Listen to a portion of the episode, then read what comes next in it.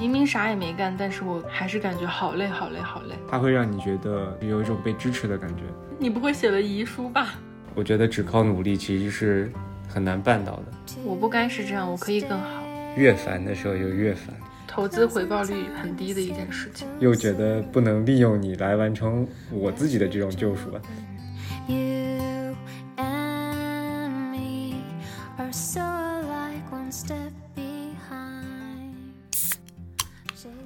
Hello，大家好呀，这里是大宁，这里是声音版的大宁。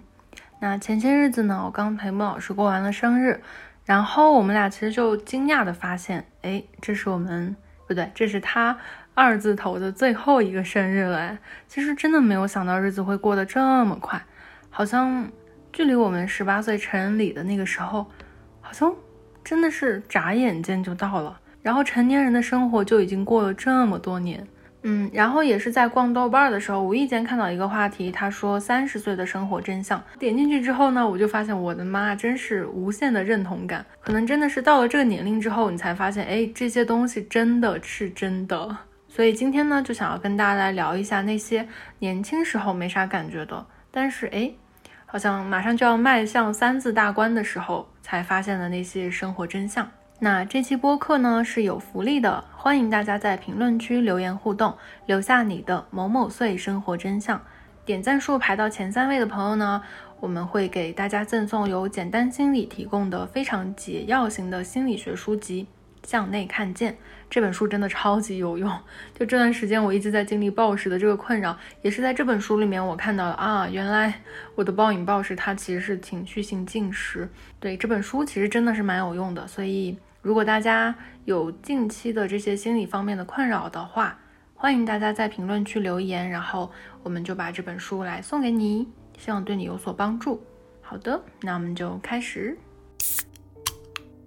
那今天反正就是要跟大家来聊这个，真的是马上就要迈入三三字头的这个大关，然后马上就要迈入三十岁，但还可以用海底捞的学生优惠。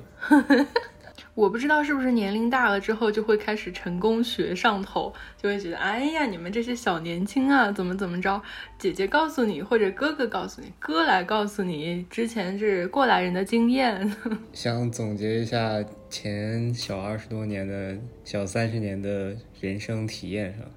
啊，但是想这个的时候，我昨天觉得我想的好难，好像我觉得我没有什么 什么人生经验可以供大家分享。但是我觉得，如果说是人生经验，就好像这个词儿有点太重了，就是真的是有点那种成功学的那种油腻感，但并不是人生经验，而是你自己真的在这个世间存在了这三十年，你在这个世界上实实在在活了这三十年之后，你发现，哎，这些事情好像确实是真的。我们之前小时候总觉得那些大家所说的生活，可能就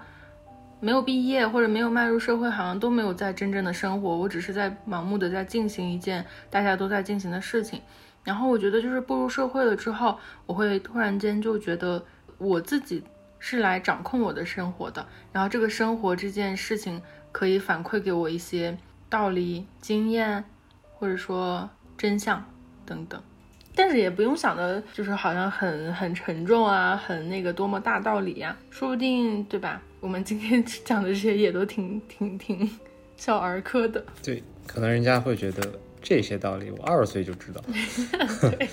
这些真相我十十八的我就发现了。好了，那那就是大家就真的很厉害，但是我们也就是说到这个岁数才会知道这些事儿。那我先来分享一个，我觉得就是有前程可贵，健康价更高。看病是真的超级的贵，就是我不知道你有没有那种陪爸妈去医院的经验。我发现去医院的时候，就是那个钱就是流水一样的，就你好像觉得钱都不是钱了。就就算是有医保，然后就算大家都是有这个卡那个卡，然后可以去享受各种政策，但是它真的好贵呀！我就觉得就是随随便便五位数就花出去了。所以从小我记得姥姥经常会用那个河南话说：“有啥别有病，没啥别没钱。”我自己体体会到更深刻的可能就是看牙。因为我也是，我也是，我也是，我也是。我们前两天就是陪我爸妈去看他的牙，就是他们俩各自有两两颗牙要种吧。单颗种牙的费用就是五位数了。然后他们俩如果一起种的话，把他们的所有的牙都种好的话，可能一辆都能买一辆小小的车，真的好夸张啊！这费用怎么怎么会这么高啊？但是，但是你刚才说的这父母的一个问题，我就是确实从爸妈或者是从之前家里的老人的身上能感觉到，他们还有一种观念，怎么说呢？就是可能觉得在平时的保养啊什么的，会去介意去花钱，但是真的到问题大了的时候，其实就远远要比你省出来的那个要多。就还不如平时就是多注意。对，就是每年一次的这个健康体检，我觉得非常有必要。而且就是体检的时候，真的是要能多详细就有多详细，就把所有的那些指标都去查一下，会更好一点。而且就是说身体这个事儿吧，我觉得是从什么时候开始啊？可能就前两年开始，我发现体检完开始担心即将拿到报告的那个就那段时间，因为原来的时候从好像从来都不觉得。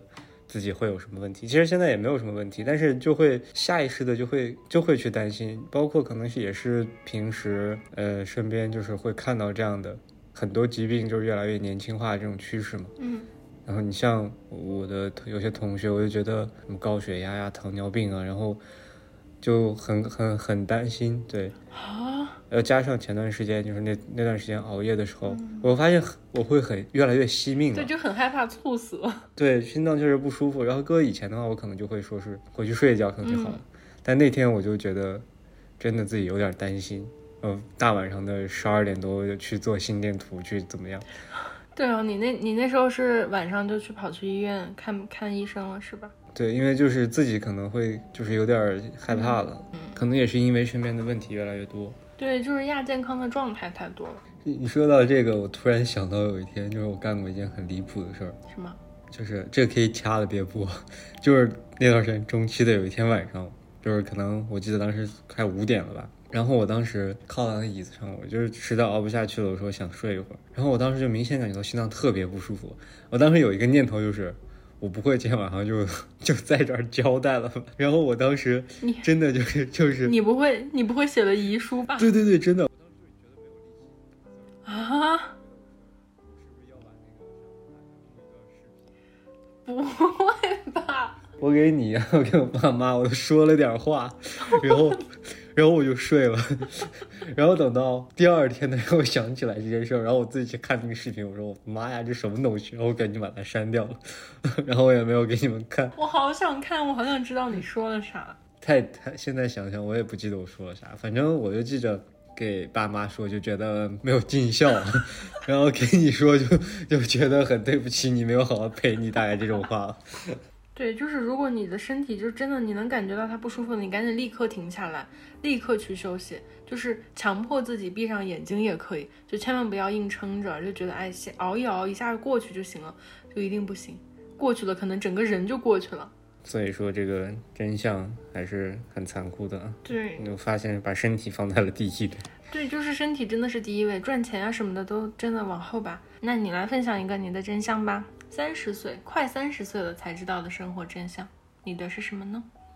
那我觉得我感受到的一个生活真相就是，就是有很多事儿，不管是工作上还是学习上，可能我关注是这两方面吧。就是没有天赋和运气，我觉得只靠努力其实是很难办到的。因为从小的时候，可能更多被灌输的是一种要努力、要勤奋。但是这个事儿一直到我上大学的时候，我就发现。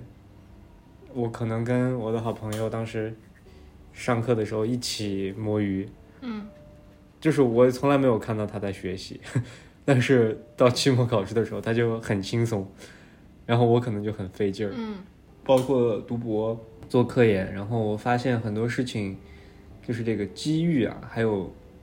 天赋，我可以把它理解成一个人是不是聪明吧，嗯，占据了很挺大一部分。我觉得虽然嗯听起来比较残酷吧。嗯，但是对于大多数普通人，就比方像我这样很普通、没有什么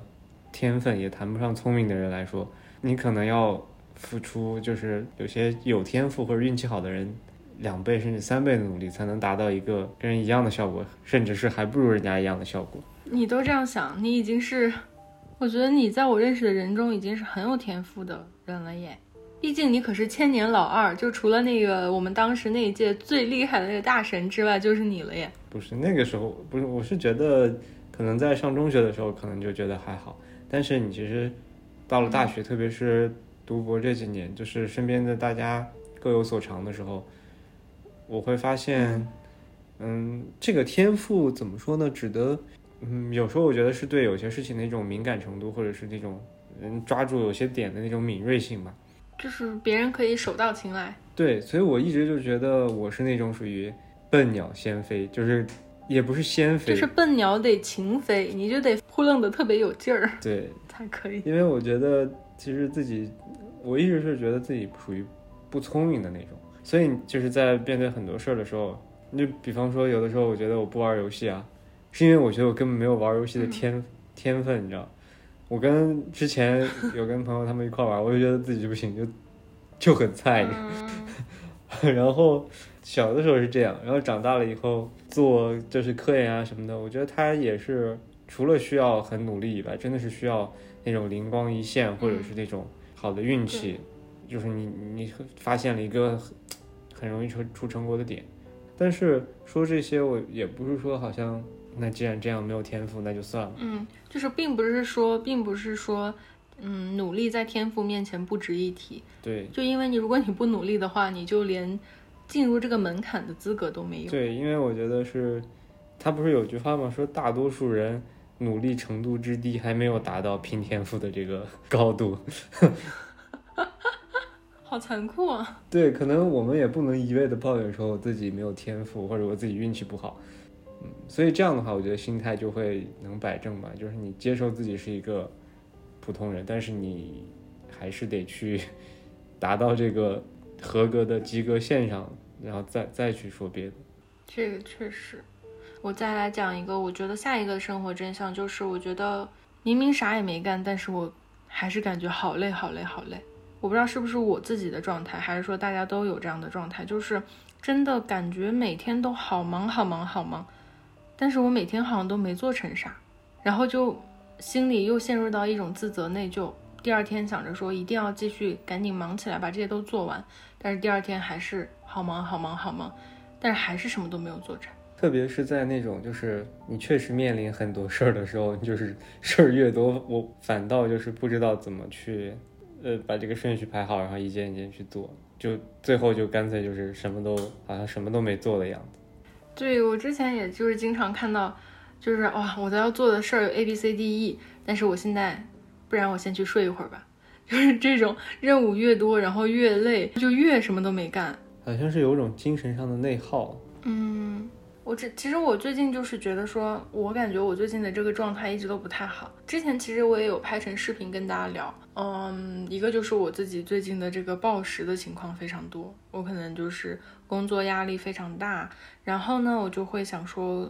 一到下班或者一到闲下来的时候，我就要拼命的去进食来弥补自己，来奖励自己，然后就会暴饮暴食。那暴饮暴食之后呢，我又会觉得啊，我为什么吃了这么多？然后又陷入内疚，然后就来责怪自己，一种很负面的恶循环。那还有一个就是，嗯，因为我暴饮暴食，于是乎我变得越来越胖。那我又要上镜，有的时候我拍视频的时候看到自己的那个样子，我就会觉得我怎么能胖成这个样子？然后我现在的这个体重这个样子，会让我觉得我真的是一个非常没有自控力的人。我就觉得我对自己整个人失去了一个掌控的感觉，那会让我感觉非常的不好。我的内核好像就已经变得很混乱，我没有一个可以让我稳定下来的一个东西，所以就会让我觉得我很混沌、很混乱。然后我觉得还有一个压力就是，我会觉得现在的工作让我觉得特别特别的没有意义，那种无意义感会让我消耗掉对工作的热情，以及对自我成长的这种动力。就比如说，我觉得所有的工作，我是想把它就只是想成一个赚钱的营生，或者是只是一个我养活自己的工具而已。但是你一旦到那个环境中的时候，你每天耳朵里，然后每天眼睛看见的都是一些让你觉得毫无意义，但是大家却一直在忙碌、忙碌、忙碌，也不知道为了啥的这样的事儿的时候，你就会对自己的人生产生一种怀疑，你就会觉得说，我为什么要坐在这里？如此大好时光，我为什么要在这儿浪费生命？就这种感觉，压力好大呀。但是我就是在做一些毫无意义的挣扎，嗯，就其实心里还挺难受的。于是乎，我就觉得每一天每一天下班的时候，我都特别特别累，就好像已经电量被耗尽的那种累。嗯，还有一个我觉得特别特别累的原因，或者说是点，就是觉得我好像给自己安排了很多很多的目标，然后很多很多的任务，但是我今天可能只完成了这个任务清单的百分之十，然后我就会觉得我这个人很没用，就会觉得我荒废了这一天。这种任务赶任务、目标赶目标，但是自己行动力却没有达到的感觉，就会让我觉得 what。我自己在干嘛？我怎么又浪费了一天啊？所以就会让我精神压力特别大。然后每一天躺在床上的时候，我都会就觉得什么都没有干好，然后什么都没干，我怎么会这么废？这种感觉。我感觉你在自我 PUA 呀、你比我还严重。就是，嗯，于是乎，我不是才去做那个心理咨询吗？我就觉得我怎么能把自己逼成这样？然后，但是我又什么都没做呀，我明明都没做啥呀，但我自己怎么这么累呀？嗯嗯，好像你这样说完，我觉得那天我跟你说的那些也比较适合你。就是你去做完心理咨询之后的感受。对，因为我我也会有你这种感觉嘛，然后我有时常把自己没有完成的一些事情归因到个人能力或者是呃怎么样。我觉得你好像在自我认同上好像跟我也比较相近，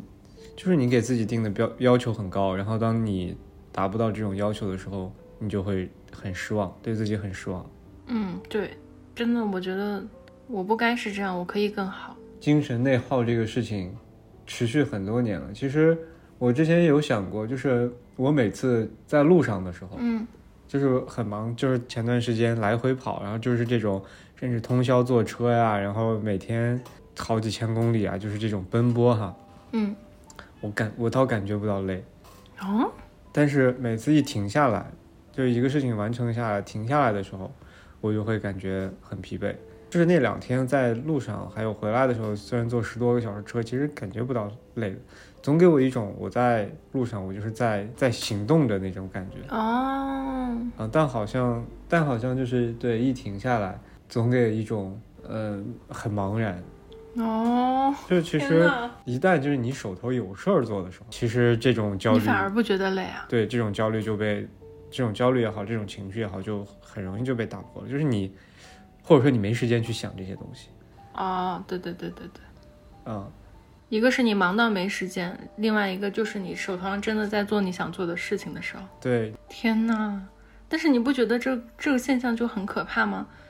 就是你必须在手下不停的动，然后你才能减缓掉你身心里想的一些东西，或者说是忽略掉。是挺可怕的。就是问题并没有被解决。对啊，你只是在用这些手下的这个动作来抵消掉你之前的一些焦虑而已。我觉得这个就是我们现在的所有中国人在做的事。对我没有办法做，就是叫什么双线程嘛。哦，那我的焦虑是不是因为我斜杠的东西太多了？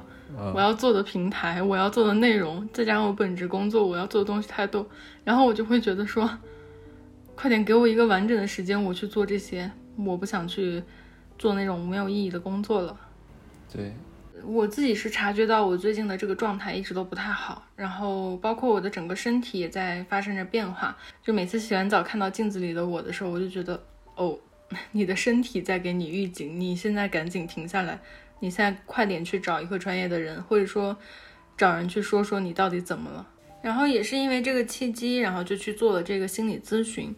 嗯，同时我在做一个自救的动作，也就是把这一期心理咨询，包括我整个近期的这种困惑呀，嗯，心里想的一些内容啊，整个自救的这个过程呀，拍成了一期视频，然后发布到了网络上。其实我完全没有想到这期视频大家的反响会这么的多，因为我总觉得这是一个非常个人、私人化的一个情绪上面的波动。我没有想到大家原来这么多人都跟我一样，都会因为情绪性的进食而让自己陷入到一种非常窘迫、非常绝望的一种境地里面，就好像大家都荡到了人生的，呃，不能说人生吧，就荡到了最近的这个生活的谷底，就是因为一直在暴饮暴食，或者是一直在变胖，但自己却没有办法、没有精力去把它控制住。于是乎，就有了现在视频下面那么多人都在讲述跟我一样的经历。然后其实我就会觉得，原来我不是一个人，原来大家都是这样子的。然后就会发现，这其实并不是一个个例，而是一个大家共有的会遇到的面临的问题。那期心理咨询之后，然后刚好这个简单心理的这个老师就有看到，然后他就想说，也可以邀请你，就邀请孟老师也去体验一下。然后于是乎就有了这一期的播客。那这期的播客也非常感谢简单心理对我们的赞助。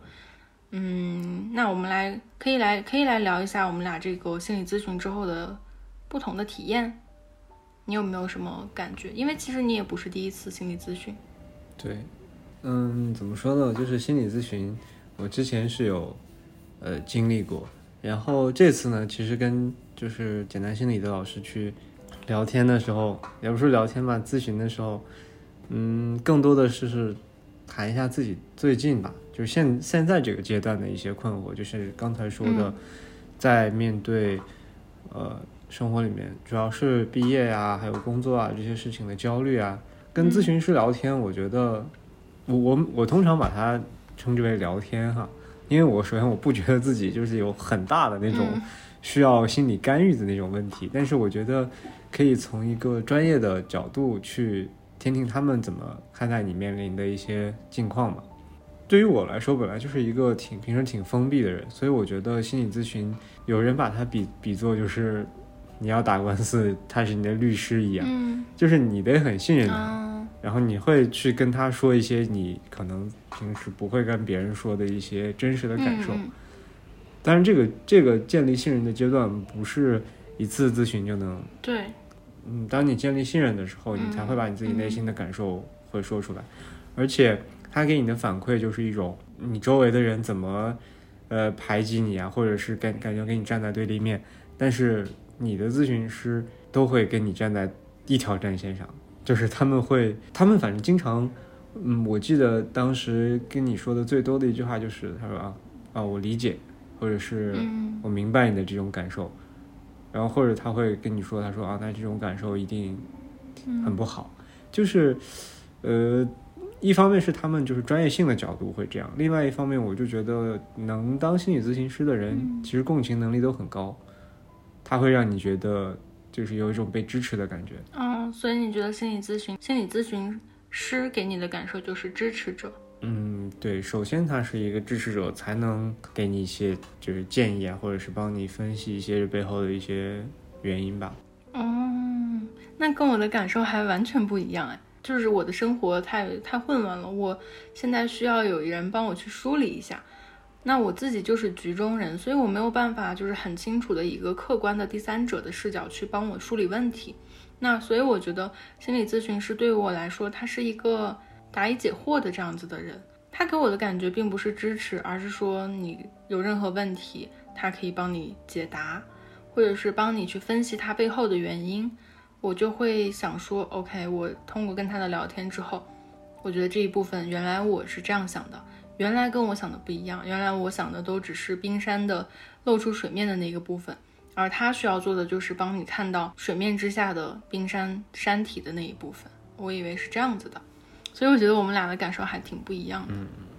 而且我觉得，其实，在你就是可能也不一定一定要去做心理咨询，但是像我之前有看那个简单心理，他那个公众号上会有一些嗯那种测试吧，对，它可能跟我们那种什么星座测试还不太一样，就是会有一些专业性的角度，呃，会给一些建议。其实你有时候看一看，还是挺会觉得算是对自己的一种了解吧。对，其实我们每个人可能我们自己就是自己最熟悉的陌生人。其实我们可能根本不知道自己的这个想法，它背后的动机是什么，但却这么做了，可能就是凭着直觉啊，凭着习惯。但其实这些每一个行为，它背后都是有动机的，对对吧？我们如果知道的话，对下一次在面临同样的困惑、同样的问题的时候，会更好的有一个嗯高效解决的方法吧。我觉得是这样子。是的。那你咨询的过程中有没有什么让你觉得印象非常深刻的点呢？就是咨询师，他经常在你面临问题的时候，他会去，就尤其是第一次或者是前几次还不太了解你的时候，他会从你原生家庭的角度去归因。哦哦，对我我当时他也问了我，对，所以他经常会问一些，嗯，你小时候的这种经历。我之前可能没有意识到，我觉得因为都是现在面临的一些事情嘛，嗯我觉得可能就是从当下入手。但是通过跟他聊，就是你小时候你是一个在一个怎么样的成长环境里面，然后你父母是怎么样的人，他嗯。平时你们的相处模式是怎么样，嗯。然后就会给我一种哈、原来，比方说我现在的这种困惑，很有可能是由于就是其实父母并没有给我们很大压力，但是我们就是属于在那个环境里面就属于从小可能比较懂事儿，嗯，就是好学生，嗯，对，可能是一方面是这种，所以就你不想让他们操心，然后还有一个点就是他说，其实现在这种表现是你就是没有安全感的一个体现，就是他说你是需要自我的认同来获得自自我的安全感，然后这个也是我之前没想嗯，我当时印象深刻的点就是那个咨询师他问我说。现在你的人生长到这么大，你有没有什么非常非常让你印象深刻、铭记到现在的事情？然后我就跟他讲了我们俩相遇的、重逢的这件事情。其实重逢这件事情，当然我是非常非常开心、非常非常快乐的，但随之而来的我就会开始担忧，因为我觉得它太过于美好、太过于梦幻了，然后我就会觉得我值得吗？我真的配吗？这种感觉。就是跟咨询师一步一步去聊天的这个过程，他就会跟我说，他觉得我现在给自己的很多很多的压力，很多很多的目标，可能就是因为我自己的这种不配得感。我觉得我现在的所有生活都太好，都太太满意了之后，如果我太顺的话，我就会越来越觉得心里没底，所以我就会一步一步的给自己去设置一些困难，设置一些目标。然后让自己觉得，哎，我还是有这些困难的，我也没有多顺，以此来完成一种自己心理上的平衡。嗯，最近的这些情绪上的问题，我也可以说他们可能不是情绪上的问题，可能只是我自己想要给自己去设置一个这样困难的点。如果把它当成困难了，我就会觉得，对啊，我这段时间已经经历了这些，我也没有很顺啊，我也没有很幸运啊，对吧？我也有经历这些事情，我会觉得这样的理所当然是对的。嗯，我就觉得说心理咨询师跟我说的这一点，会让我觉得还确实，我有时候真的是这样子。然后我们再往后聊的时候，他就会觉得我说很多很多事情我都是这样子的。再比如说我我有很多事情就会有那种心理暗示，路过一片树林，然后我看到有叶子在降落，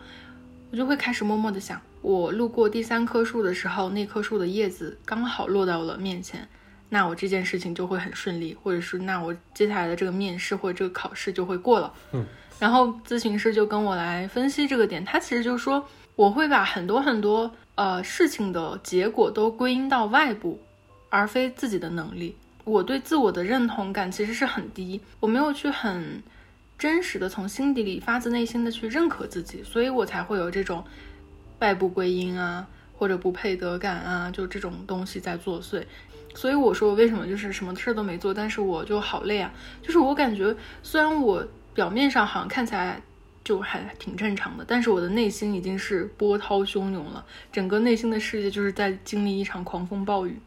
这种感觉，嗯，对吧？你是你想就是普通的人，你经过一几棵树，你怎么会有这么多的想法呀？但是我就会有这么多的想法，这个确实是潜藏在我的生活的底层逻辑里的。我好像就是这样子，我一直都对自己的能力、对自己的专业就是不认同，所以我才会有这么多的想法。对，其实我觉得你有一个建议，就是你可能对于大多数人来说，也不需要一定需要去心理咨询，但是其实是了解一些心理方面的知识，我觉得还是挺重要的。嗯，对，所以它其实，嗯、对，如果大家想了解心理知识的话，就是简单心理的这个公众号上，其实是会有很多很多的高质量的科普内容的，而且它都是那种免费的。我觉得大家都可以很推荐大家去看一下，就是可以去看那些专业的角度去剖析问题，我觉得真的帮助会非常的大。比如说我之前那个暴饮暴食的东西，如果我没有去给它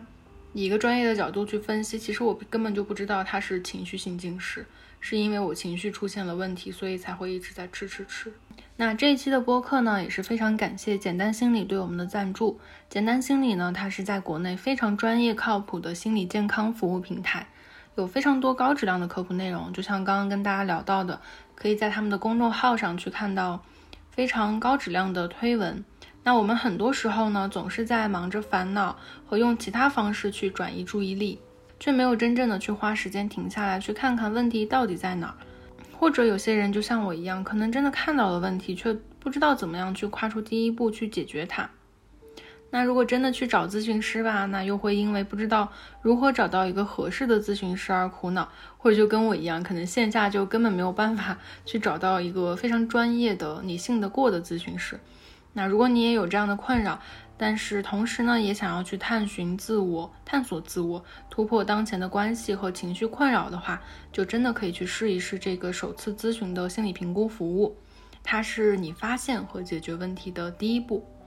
那我们这次体验的线上首次心理咨询服务呢，它是包括了三份专业的心理量表，可以评估你当前的心理状态。还有一次五十分钟的一 v 一视频访谈，在访谈中，咨询师将会对你现在正在面临的问题有一个全面的梳理。结束之后呢，他还会提供给你一个定制化的心理服务方案，就包含了推荐三位适合你的心理咨询师给你，以及提供十份以上的自助书影音的资料。那如果大家觉得最近心里跟我一样乱七八糟，不知道自己到底是怎么了，就真的可以去寻求一下专业的帮助。那当然，就不要去神化心理咨询的这个力量，就并不是咨询完之后困难好像就迎刃而解了，而是我们可以去选择一种更高效的方式去拆解问题。那现在呢，简单心理线上首次咨询服务也正在进行补贴，如果有需要的朋友呢，直接在简单心理的公众号回复“大宁”，二百六十九元就可以来体验一次专业的心理服务。如果有需要的朋友，可以在评论区或者 show note 自取。那我们来聊聊下一个生活真相吧。爱情真的是勇敢者的游戏，没有勇气的话就别下场，可能真的会伤得很深。说出你的故事。哎，谁不是一个有故事的女同学呢？哦，来，之所以说是勇敢者的游戏，我是觉得，我不知道大家在面对感情或者是在亲密关系里是什么样的一个状态。反正我自己是百分之百全心全意付出型的，我并不会。嗯，因为这个人之后我们俩可能并不会怎么样，或者是并没有一个更完美的结果，而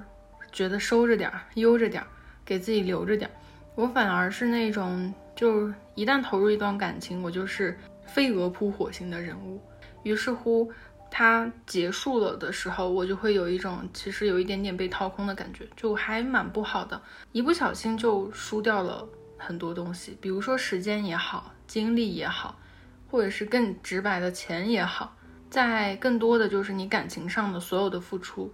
所以我就会还挺觉得它是一个投资回报率很低的一件事情。我跟孟老师其实是都知道彼此的感情经历的，我们俩其实都是三段，这三段感情给他编个号，我们俩就是彼此的一号，然后一号结束了之后的第二段感情就是二号，第三段感情就是三号。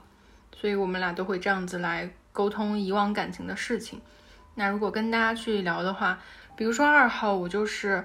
它是一段时间跨度很长的，呃，从大二到工作的第二年，就已经时间跨度可能有五六年了。它是一段时间很长，并且让我很沉溺进去，就是一种形成了一种习惯的那种感情。所以当它结束的时候，我其实有一种回到另外一种生活状态了，那种巨大的落差跟不适应的感觉，我会觉得特别没有安全感，因为我已经习惯了两个人一起去相处，然后突然间回到一个人的状态，我就觉得，哎，我一个人也是可以的嘛，就是我会觉得爱情它这个东西就会让你失去独立自主的能力，独立行走这件事情会变得有一点点困难，说实话。这仅限于对我自己个人而言啊，而且我觉得应该会有很多同学、很多朋友跟我一样，也是这样子的状态，就是这段感情一旦时间持续的很长，你就会更加的难以抽身，嗯，然后你不是也是吗？然后孟老师的这个二号，我们俩的经历真的超级像，孟老师 二号也是经历其实蛮长的，你觉得对吗？嗯，对，但我觉得可能不太一样的是，因为你。当时其实更多的是处在一种朝夕相处的状态里面，然后我因为一直都在异地，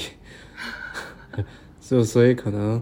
呃没有你这个感受这么这么强烈吧，所以我觉得，但是我觉得我挺认同你说的那种，就是嗯怎么说呢，在那种亲密关系的情况下，尤其是嗯一个人在外面的时候，嗯，它多多少少会变成一种习惯，就是突然之间你的这种生活的状态被打破的时候，对，它是一种秩序，然后突然混乱之后就没有平衡了。哦，另外我想到你刚才说的，就是你说你在每一段感情里都属于那种飞蛾扑火般的，我就想到，嗯、我发现，在亲密关系啊，其实你是需要去了解对方需需要什么的。像我的话，可能跟你也比较像，就是更多的之前是习惯于扮演一个那种就是付出者的角色。呃，其实是经历上一段感情的时候，我才后面才意识到，我之前也跟心理咨询师说嘛，我总嗯把自己想象成一种就拯救者的那种状态，救世主，对救世主，因为他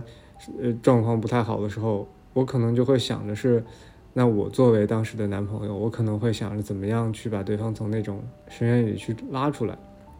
但其实我之前呃做心理咨询的时候，那心理咨询师问过我，就是说对方需不需要你这样做？嗯有的时候，我觉得在感情里面很重要的一点就是，千万别自己感动自己，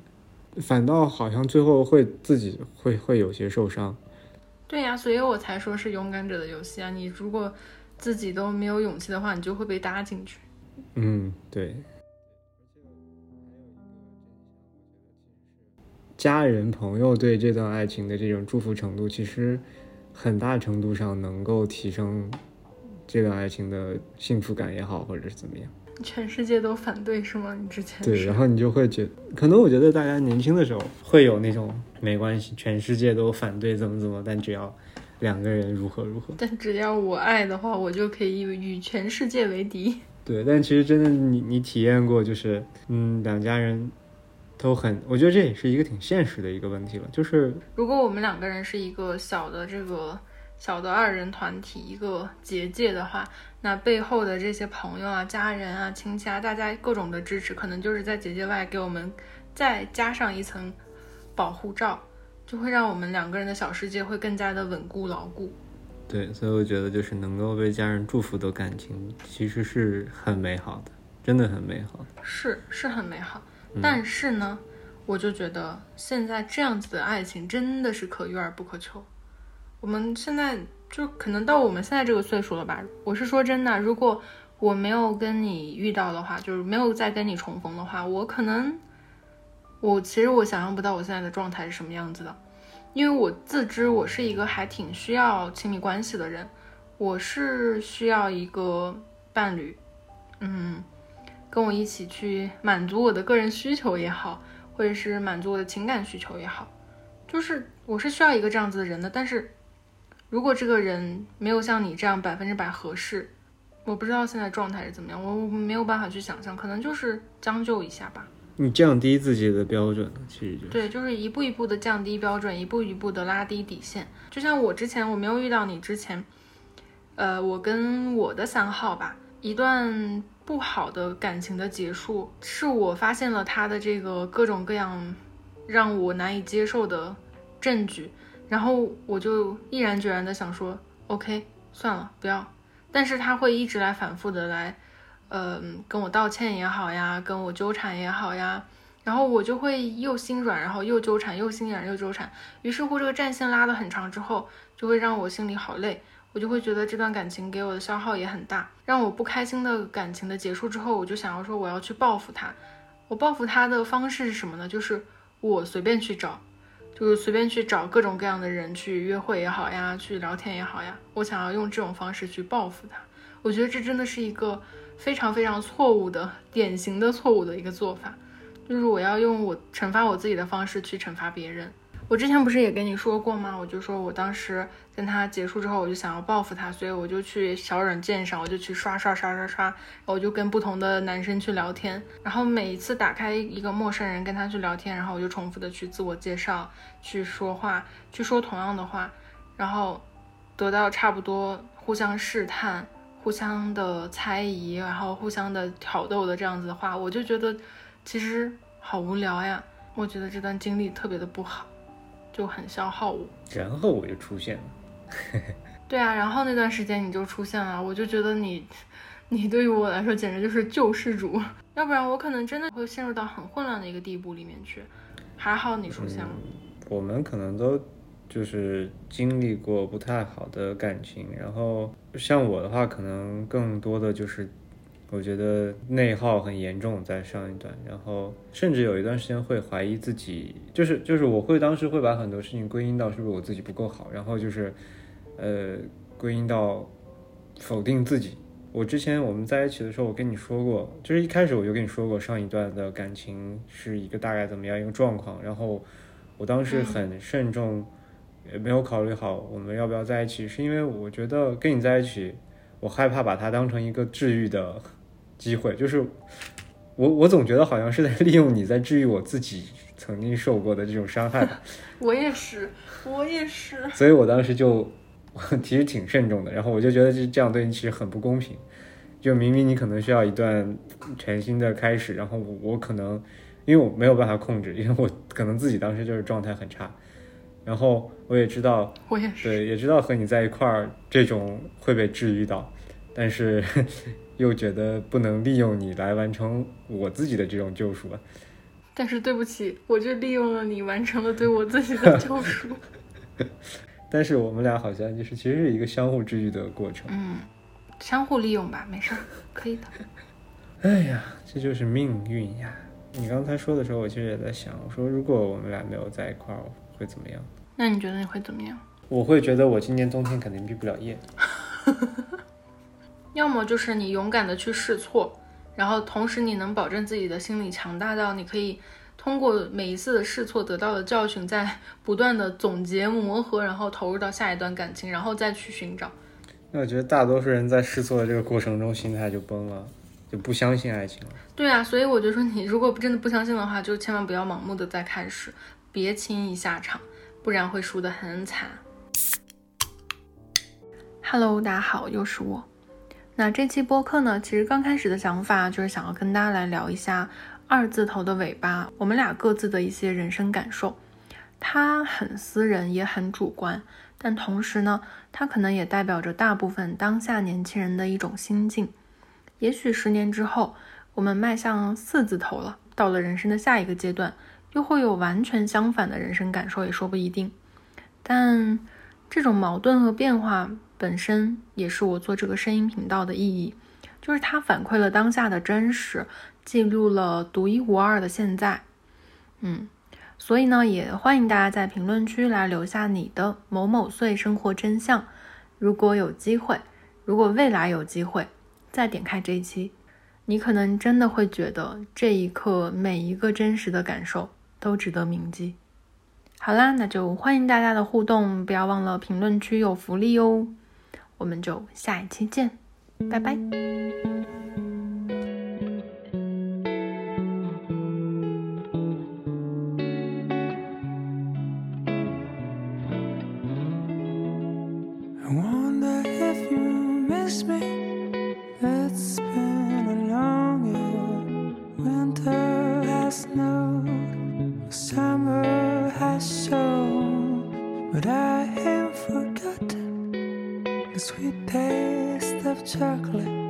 my taste on your lips we had our last kiss.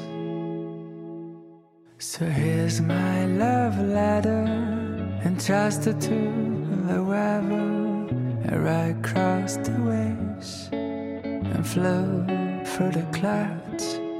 And when it's delivered, to what you want with it, you can sign fair.